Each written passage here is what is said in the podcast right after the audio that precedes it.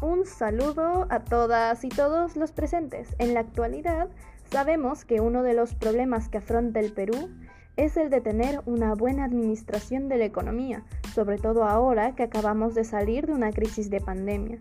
Pero, ¿estamos completamente informados acerca de qué fue lo que pasó durante la crisis del COVID-19? Sean bienvenidos a Problemas de la Sociedad. Nuestro tema de hoy es escasez de medicamentos y alza de precios en crisis de COVID-19. Soy Bárbara García Granda y junto con mi grupo conformado por mis compañeras Valeria Huerta y Cintia Céspedes les presentaremos la problemática que hubo debido a la escasez de medicamentos por la pandemia del COVID-19. ¿Cuál fue el rol del Estado y empresas privadas? ¿Qué consecuencias tuvo sobre los ciudadanos? Y al finalizar presentaremos soluciones. Sin más que decir, empecemos.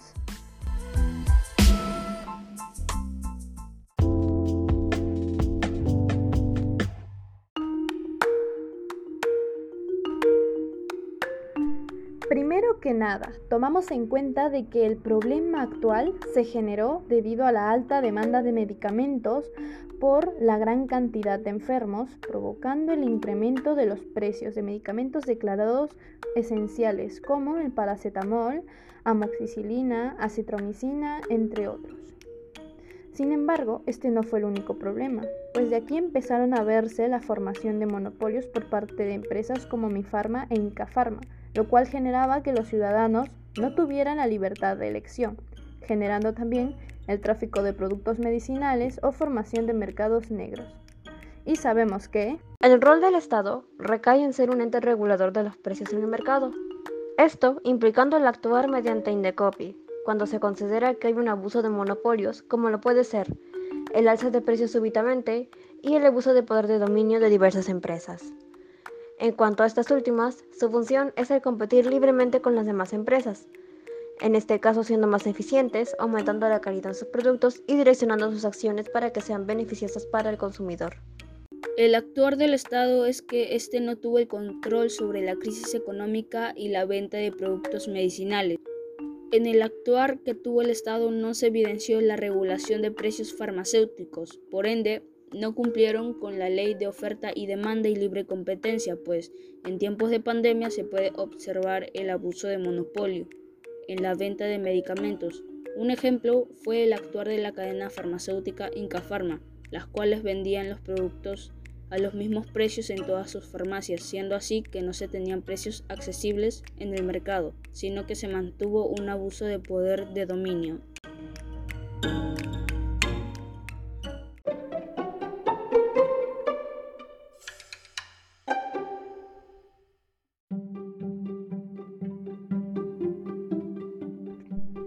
Regulación de precios en el Perú viene siendo manejada bajo la libre competencia.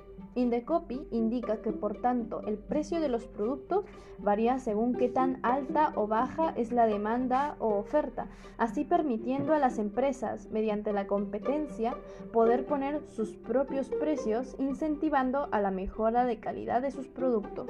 Indecopi toma el acto de regulador y de intervención solo en fijación de precios cuando son servicios públicos, como la telefonía, luz y agua. Asimismo, cuando se considera que hay un abuso de poder de dominio y monopolios en diversas situaciones. Los precios en el mercado presentados dentro de la crisis se relacionan a esta forma de economía debido a que en los primeros momentos de la crisis sanitaria la demanda se incrementó y ésta se pudo llegar a confundir con prácticas monopólicas abusivas en el, en el sector farmacéutico.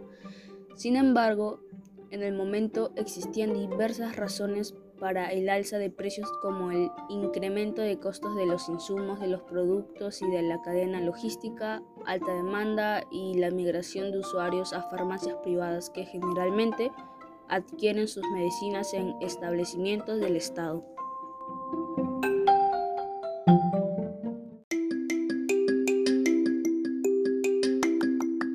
presentamos una alternativa de solución para los oyentes. Esta sería el usar los canales de información para difundir información a los ciudadanos acerca de la regulación de precios y cómo la sobredemanda afecta a la accesibilidad con el fin de crear conciencia. En adición, sugerimos la promoción de formación de empresas independientes que vendan medicamentos para así aumentar el comercio, permitiendo que se originen opciones para los ciudadanos.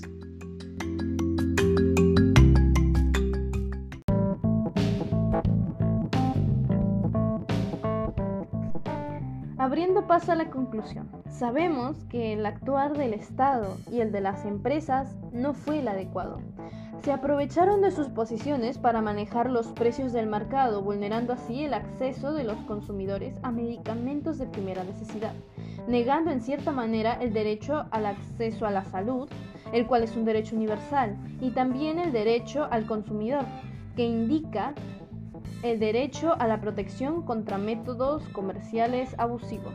Es por ello que en nuestra encuesta, el 66,7% de las personas piensan que medianamente se valdrán nuestros derechos como consumidores. Por supuesto, en los recuadros de nuestra encuesta, podemos decir que más de la mitad de las personas encuestadas son conscientes de los derechos del consumidor, tienen experiencia personal y también violaron sus habilidades para dar una visión panorámica, Asimismo, recibieron la forma menos respetuosa de los consumidores en las organizaciones cotidianas. La evidencia sobre esto es que los encuestados vieron servicios deficientes de los vendedores, principalmente en centros comerciales y en compañías telefónicas, también como en negocios locales. Como ciudadanos, pensemos en cómo se vieron estos derechos de consumidor en lugares cotidianos, y no solo en eso, sino también en nuestra problemática, y así poder sacar una reflexión acerca de este tema.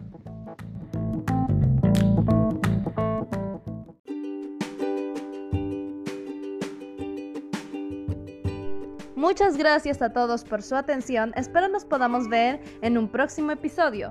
Esto fue Problemas de la Sociedad.